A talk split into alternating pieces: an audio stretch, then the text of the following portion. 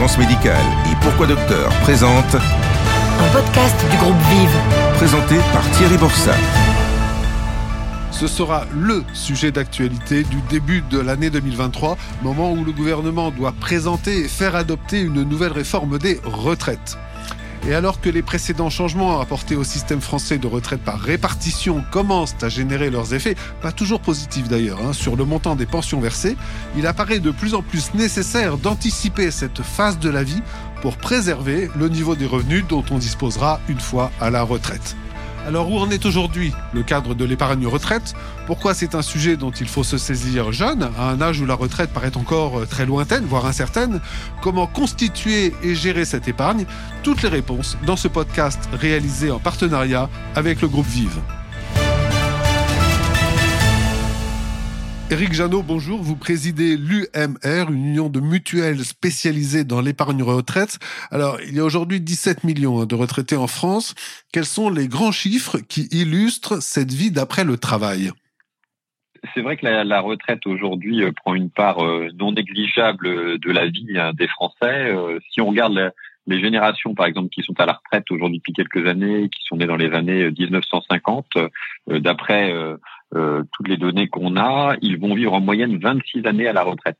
Euh, alors, ça sera sans doute un petit peu plus faible pour les générations d'après, du fait des réformes des retraites qui ont allongé euh, la durée de la vie active, mais les générations qui sont nées entre 1955 et 1975, on prévoit 24 années euh, passées au minimum à la retraite, euh, ce qui fait quand même 28% de la vie totale. Donc, vous voyez, entre un quart et un tiers de la vie totale, c'est vraiment euh, une part de vie importante aujourd'hui. Pour cette part de vie importante, comme vous le dites, hein, quel est aujourd'hui le niveau moyen des revenus des retraités par rapport aux revenus d'activité?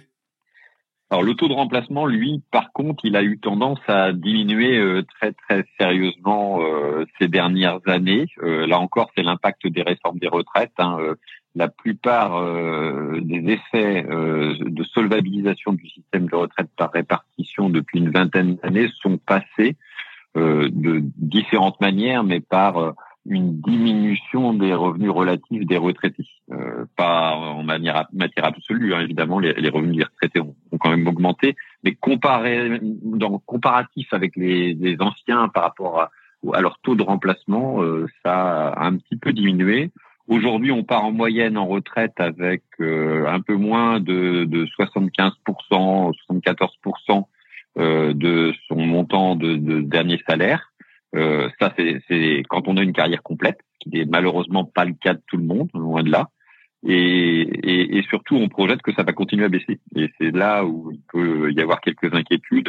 Euh, pour les gens qui sont nés à partir des années euh, 90, on est plutôt dans des projections autour de 60 à 65 de taux de remplacement. Euh, donc partir avec euh, entre à, peu près les deux tiers, un peu moins des deux tiers de ce qu'on avait euh, quelques mois avant quand on était actif. Et encore une fois, quand on a fait une carrière complète, et le souci aussi des, réformes qui ont eu lieu par le passé, c'est que de moins en moins de personnes ont des carrières complètes, puisqu'on en plus rarement jeunes dans la vie active et on a plus rarement une continuité d'activité tout au long de la vie. L'essentiel des revenus des retraités dépend d'un système dit par répartition. Pouvez-vous nous rappeler sur quel principe il repose?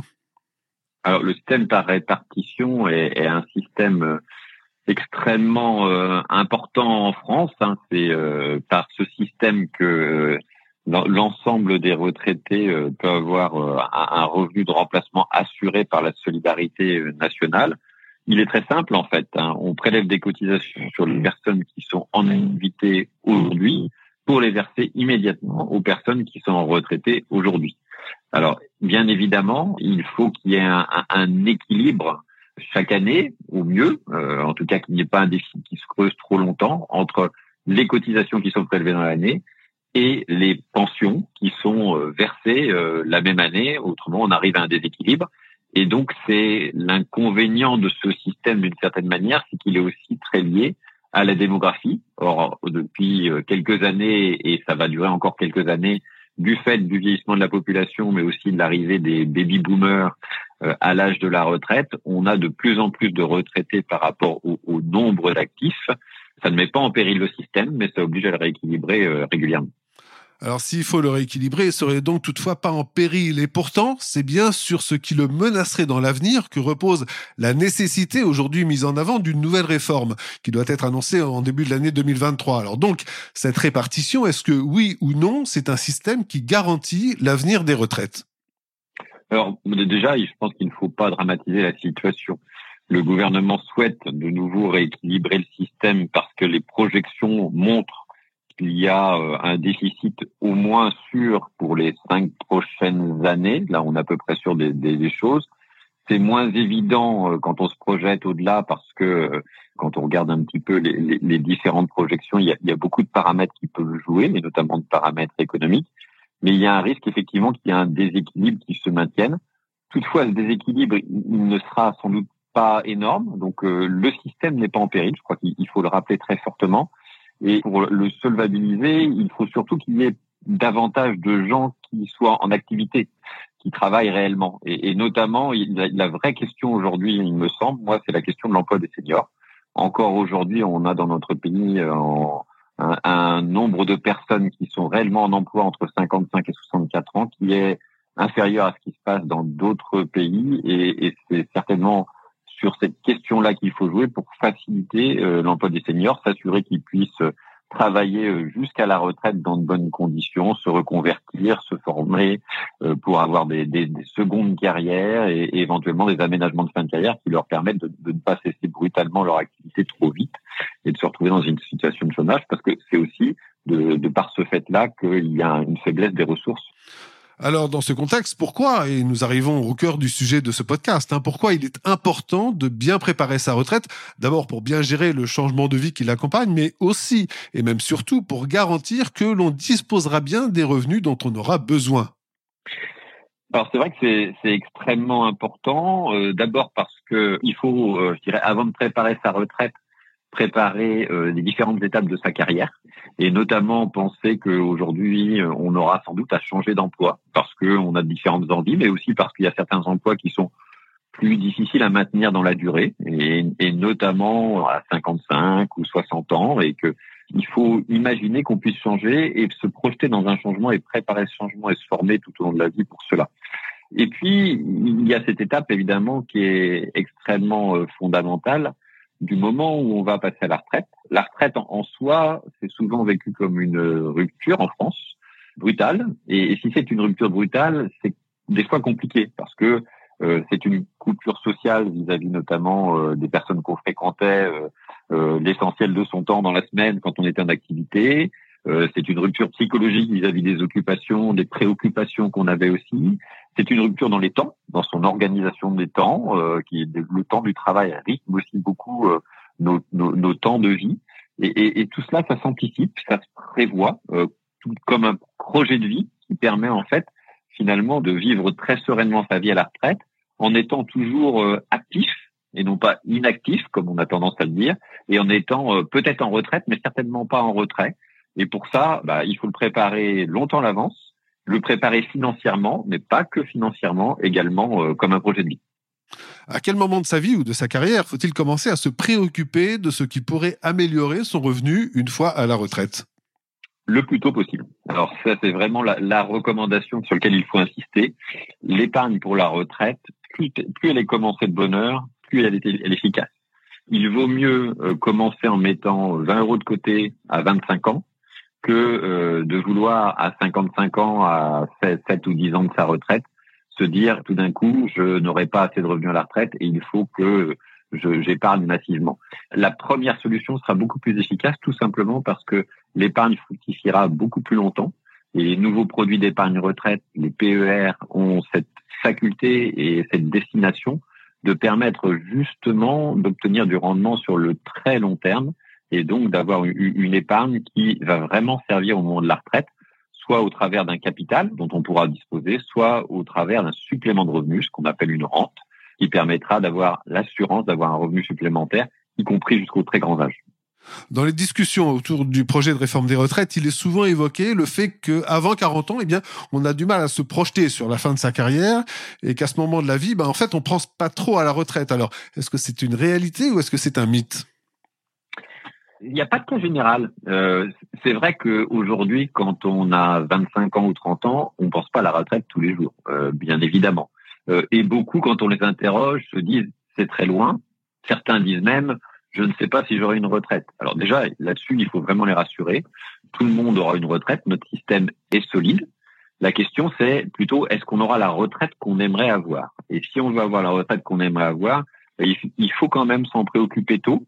Et, le mieux, euh, dirais, c'est de faire confiance à des spécialistes de l'épargne retraite qui vont faire l'accompagnement pour la personne en tenant compte de ces différents moments de vie, en regardant un petit peu quelles sont ses disponibilités d'épargne, qui sont sans doute pas forcément très élevées au démarrage, mais qui peuvent augmenter avec les années, ou se réduire d'ailleurs quand on a des charges liées à, à l'habitation principale ou aux enfants qui font des études, et, et avoir, je dirais, ce, cet accompagnement sur le très long terme permet, y compris aux jeunes, de se dire je me prépare sans pour autant que euh, ça me préoccupe extrêmement. Et dans ce cas-là, on arrive à convaincre beaucoup de jeunes. Euh, chez nous, on a beaucoup de, jeunes qui prennent des produits d'épargne retraite euh, avant 30 ans.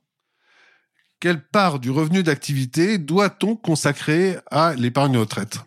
Généralement, à cet âge-là, on se contente effectivement de mettre 20 ou 25 euros par mois, ce qui, ce qui est finalement très accessible. Hein. Euh, j'ai souvent tendance à dire qu'aujourd'hui, euh, pour les jeunes qui en sont très friands, euh, finalement, c'est le prix d'une livraison d'un repas à domicile. Euh, donc, c'est souvent possible.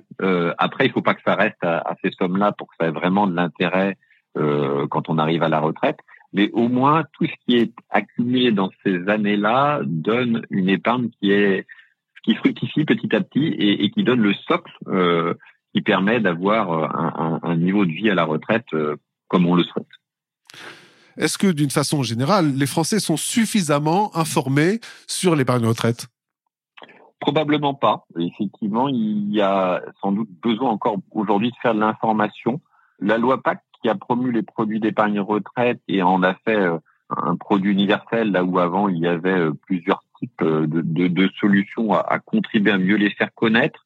Aujourd'hui, 6 millions de Français euh, ont, ont, souscrit à un produit d'épargne retraite, donc c'est déjà une belle réussite.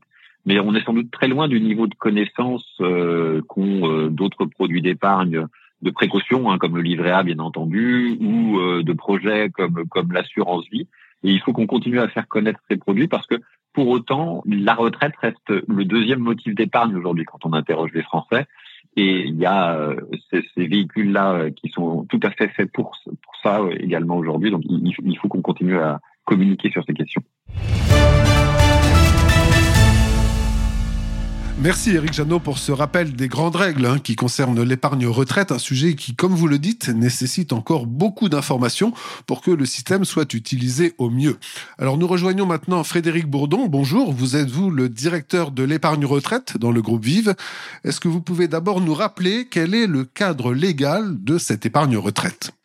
La, loi Pacte, elle a eu pour euh, objectif précisément de simplifier le cadre légal de l'épargne retraite. C'est une loi qui a été votée en 2019 et le maître mot, c'était euh, d'inciter les Français à être euh, acteurs de la retraite, à s'en préoccuper euh, davantage. Et pour cela, il fallait à la fois simplifier et à la fois rassurer. Donc la loi Pacte, elle a créé le plan d'épargne retraite, produit simple et sécurisé. Et c'est un objectif public important que de d'inciter les Français à être acteurs de leur retraite et de permettre euh, aux, épargnants euh, de compléter ultérieurement les pensions qui sont versées par les régimes obligatoires. On le voit dans l'actualité, ces régimes obligatoires aujourd'hui sont confrontés à des équilibres qui sont complexes en raison des évolutions démographiques et donc il faut en effet que chacun puisse épargner avec efficacité en vue de sa retraite. Et donc, ce plan épargne retraite, euh, bien, comment ça marche et est-ce qu'il y en a plusieurs sortes, notamment? Il y en a plusieurs sortes, mais en réalité, il y en a qu'un. Il y a un produit, c'est vraiment le point qu'il faut bien retenir. Il y a un produit qui s'appelle le plan d'épargne retraite. Et ce qui diffère finalement, hum, c'est la manière de le souscrire.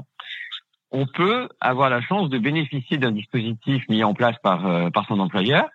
Donc ça veut dire que en assurance, on, on dit que le produit est souscrit dans un cadre collectif. Et puis, on peut aussi, à titre individuel, auprès de sa mutuelle, euh, auprès, auprès de son banquier, auprès des établissements financiers. On peut aussi à titre individuel, si on ne bénéficie pas euh, d'un plan d'épargne retraite euh, proposé par son employeur, on peut également souscrire et accéder au plan.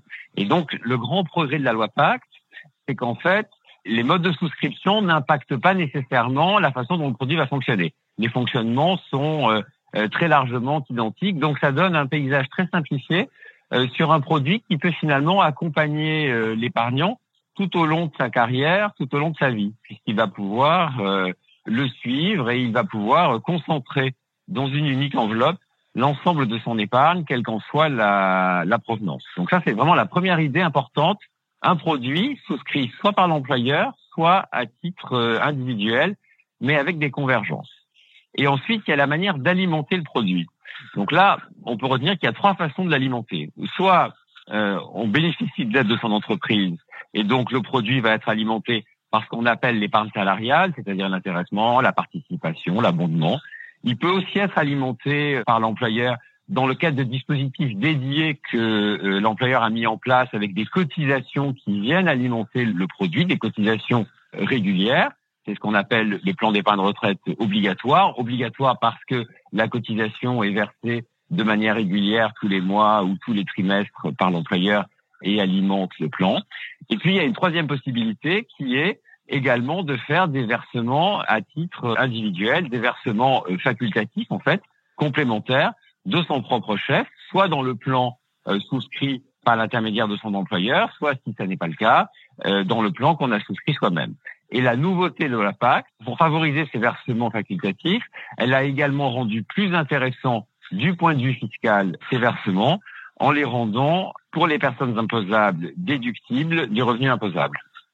Au-delà de simplifier l'épargne retraite, cet aspect fiscal serait donc un avantage important du PER oui, c'est un avantage très important dès lors que l'on est euh, fiscalisé, puisque dans la limite de ce qu'on appelle le plafond épargne retraite, qui est un terme un petit peu technique, mais qu'on peut facilement retrouver sur sa feuille d'imposition, puisque l'administration euh, chaque année euh, donne le montant de son plafond d'épargne retraite. Donc, dans la limite de son plafond d'épargne retraite, effectivement, on peut faire des versements qui vont être tout simplement déduits du revenu imposable. Donc, c'est un avantage fiscal très significatif. Le, second point intéressant aussi du produit qui permet de, montrer qu'il s'adresse vraiment à tout un chacun, c'est que pour l'hypothèse où on ne serait pas euh, imposable, le plan d'épargne retraite peut présenter tout de même un intérêt, puisque dans ce cas, à court terme, on n'a pas d'avantage à réaliser des versements facultatifs. En revanche, au moment de récupérer les sommes lors du départ à la retraite, qu'on les récupère soit d'un coup sous forme de capital ou sous la forme d'une rente versée à vie, à ce moment-là, la fiscalité sera plus favorable. Donc, soit on a une fiscalité très favorable au départ lorsqu'on est imposable en déduisant euh, les, sommes versées de son revenu imposable. La fiscalité, en revanche, sera plus importante au moment de la liquidation. Euh, soit on n'a pas d'intérêt à avoir une fiscalité favorable au déversement, par exemple parce qu'on n'est pas euh, imposable, mais en revanche, on bénéficiera d'une fiscalité allégée au moment de récupérer les sommes. Donc c'est un produit qui, a, euh, qui vise un, un, panel très large d'épargnants. Vous évoquiez le rôle de l'entreprise hein, qui peut proposer et même abonder euh, l'épargne retraite. Quels sont justement pour les entreprises les avantages de ce plan épargne retraite? Bah, le, le, premier des avantages, c'est que ça permet à l'entreprise de répondre aux attentes des salariés puisqu'on a un sondage annuel sur les sujets de, de retraite euh, qui, qui montre aujourd'hui que 74% des salariés considèrent que l'entreprise doit avoir un, un, rôle à jouer euh, dans euh, la préparation de leur retraite. Donc on le voit, aujourd'hui est bien installée l'idée que l'entreprise a un rôle à, à jouer dans, dans, dans, le, dans le financement d'une complémentaire santé lorsqu'on est salarié. On le voit également, même si c'est moins connu, sur les sujets de prévoyance, mais on va dire que pour euh, beaucoup de salariés, c'est euh, quelque chose qui est acquis. Et maintenant, le sujet qui monte, et c'est bien naturel compte tenu de l'actualité, le sujet qui monte, c'est effectivement l'accompagnement à la préparation de la retraite. Donc, l'existence d'un tel dispositif, ça va être un facteur d'attractivité, un facteur de fidélisation qui est intéressant. Et puis, il y a un avantage fiscal qui est extrêmement important pour l'entreprise, puisque si l'on euh, compare, par exemple, disons pour un budget de 1000 euros, avantage salarié, pour un budget de 1000 euros. Si ce, ces 1000 euros, l'entreprise les verse en salaire, après déduction des cotisations patronales, des cotisations euh, salariales, éventuellement euh, de l'impôt sur le revenu du salarié. En moyenne, en net, le salarié va recevoir euh, à peu près 380 euros. C'est une moyenne, bien sûr, ça peut être en fonction du taux d'imposition un peu plus ou, ou beaucoup moins. Si ces 1000 euros d'avantage sont fléchés vers un plan d'épargne retraite sous la forme euh, d'épargne salariale ou euh, de cotisation euh, retraite obligatoire, le bénéfice que le salarié va retirer à la fin va être du double, environ 760-780 euros. Donc on voit que l'effet de levier, grâce à, la fiscalité favorable et notamment à l'exonération des cotisations patronales et des cotisations salariales, l'effet de levier est extrêmement intéressant. Et puis, dans certains cas, euh, par exemple, si on utilise le levier de, de, de, de, l'épargne salariale, de l'intéressement et de la participation dans des entreprises de, de moins de 250 salariés qui sont encore plus incitées euh, que les grandes entreprises, eh bien, euh, le, résultat pour le salarié sera encore supérieur au montant que je viens d'évoquer. Donc vraiment, il y a un intérêt euh, de fidélisation, de recrutement, de rencontre des attentes des salariés pour l'entreprise, et puis un intérêt euh, fiscal bien, compris d'efficacité en fait de, son budget consacré à, l'avantage euro attribué aux salariés. À part ce PER, est-ce qu'il existe d'autres produits pour compléter ses revenus lorsque l'on arrive au moment de partir à la retraite? Alors vous avez raison, nous n'avons euh, cessé de marteler depuis le début de, cette conversation que le plan d'épargne de retraite était désormais le seul produit dédié à la retraite. C'est vrai, c'est le seul produit 100% dédié à la retraite, mais pour préparer sa retraite, il y a d'autres bons supports également. Il y a l'assurance vie. L'assurance vie reste à considérer, puisque l'assurance vie va bénéficier au moment du versement d'un régime fiscal moins favorable que celui que nous venons de décrire.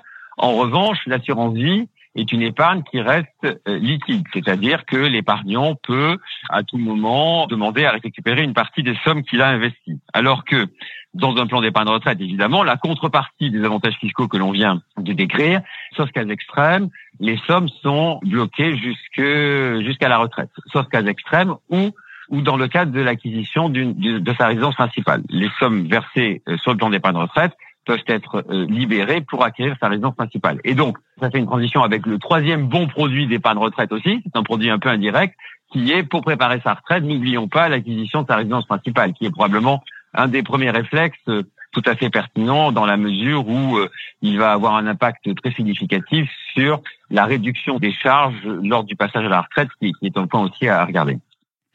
Et comment bien utiliser cette épargne? Parce qu'il y a notamment le choix à faire entre toucher une rente ou recevoir un capital? Alors, c'est une question qui, se pose en effet lorsqu'on arrive au moment de liquider ou un petit peu avant. Alors, là-dessus, le premier point à, à mentionner, c'est tout de même que le fait que l'on puisse récupérer son épargne retraite en capital, dans la plupart des cas, au moment du départ à la retraite, a été tout de même une des innovations importantes de la loi Pacte et c'est quelque chose qui était en fait attendu par les épargnants, par les professionnels, parce que le fait de ne pas pouvoir le faire était souvent identifié euh, comme un frein à l'épargne en vue de, de, la retraite. Et donc, euh, les raisons du succès du plan d'épargne retraite depuis sa création en 2019, plus de 6 millions de, bénéficiaires désormais. Les raisons du succès du plan d'épargne retraite, parmi les raisons, il y a effectivement cette liberté de choix que vous évoquez, c'est-à-dire la possibilité de récupérer son capital ou d'opter pour une rente. Mais pour autant, c'est vrai, il faut réellement euh, réfléchir au moment du départ en fonction de ses besoins. Est-ce que, par exemple, je cherche un complément de revenu qui est garanti à vie qui peut être réversible au bénéfice de mon conjoint. Est-ce qu'au contraire, j'ai besoin à court terme euh, d'une somme d'argent euh, plus importante parce que j'ai des remboursements d'emprunts euh, à terminer et donc je cherche à alléger mes charges futures finalement lors de ma retraite? Est-ce que c'est un peu des deux? Donc la, la bonne solution en fait nécessite vraiment une réflexion sur ses besoins. Elle nécessite aussi d'être accompagnée par euh, le conseiller auprès duquel on a on a souscrit euh, son produit. Et euh, un, des premiers vecteurs de cet accompagnement c'est de bien estimer finalement ses charges et ses revenus futurs. Et ça on peut le faire aussi avant même de rencontrer son conseiller. On peut commencer à le faire de son côté parce qu'il existe des outils en ligne comme celui de l'assurance retraite mon voilà qui est maintenant bien connu vous vous le connaissez qui permet d'évaluer sa pension future. Et puis, il y a aussi des outils qui permettent de simuler l'évolution du pouvoir d'achat, c'est-à-dire à la fois euh, des, revenus, mais aussi des charges qui souvent vont baisser. Voilà, dans le groupe Vive, il y a sur le site accessible un outil qui, qui permet de faire cette, euh, cette estimation.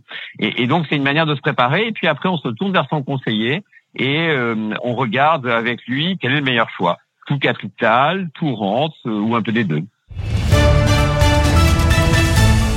Merci Frédéric Bourdon. On retient de vos réponses, comme de celle d'Éric Janot, que l'épargne retraite, c'est un sujet dont il faut s'emparer le plus tôt possible. Et c'est un conseil qui restera valable, quels que soient les changements que pourrait apporter la réforme qui doit être débattue au début de l'année 2023. Alors, pensez à anticiper pour rester aussi serein que possible en attendant cet âge, ce moment auquel vous pourrez partir à la retraite.